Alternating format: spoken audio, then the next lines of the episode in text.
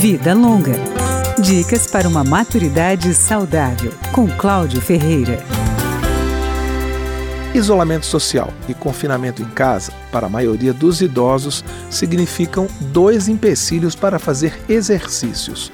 O geriatra Leonardo Pita alerta: mesmo para os mais velhos, a atividade física não deve ser interrompida. Aqueles que conseguem realizar atividade física de forma independente, ou seja, conseguem fazê-la sozinho, devem continuar realizando atividades físicas dentro de casa em um determinado momento do dia. Muitos idosos, no entanto, não têm essa independência por causa de problemas de saúde. Para estes, o geriatra tem outra instrução. Aqueles que não conseguem realizar atividade física sozinhos, que precisam de ajuda e que têm a disponibilidade de ter alguém para ajudar, esses idosos devem receber ajuda com todas as pessoas envolvidas no processo, preferencialmente utilizando-se de máscaras e lembrando dos cuidados de higiene, de lavar a mão frequentemente. Além da atividade física,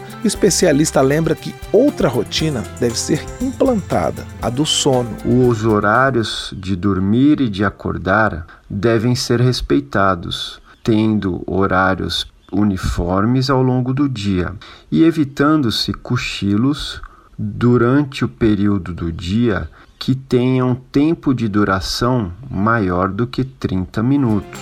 Ele explica que os cochilos muito longos vão fazer com que o sono da noite não tenha a mesma eficiência e qualidade. Portanto, a regra é preencher o dia com atividades para evitar o ócio extremo e o sono em horários não determinados. E sabe o que também ajuda o sono da noite? A exposição ao sol, mesmo dentro de casa, mas só depois das quatro da tarde.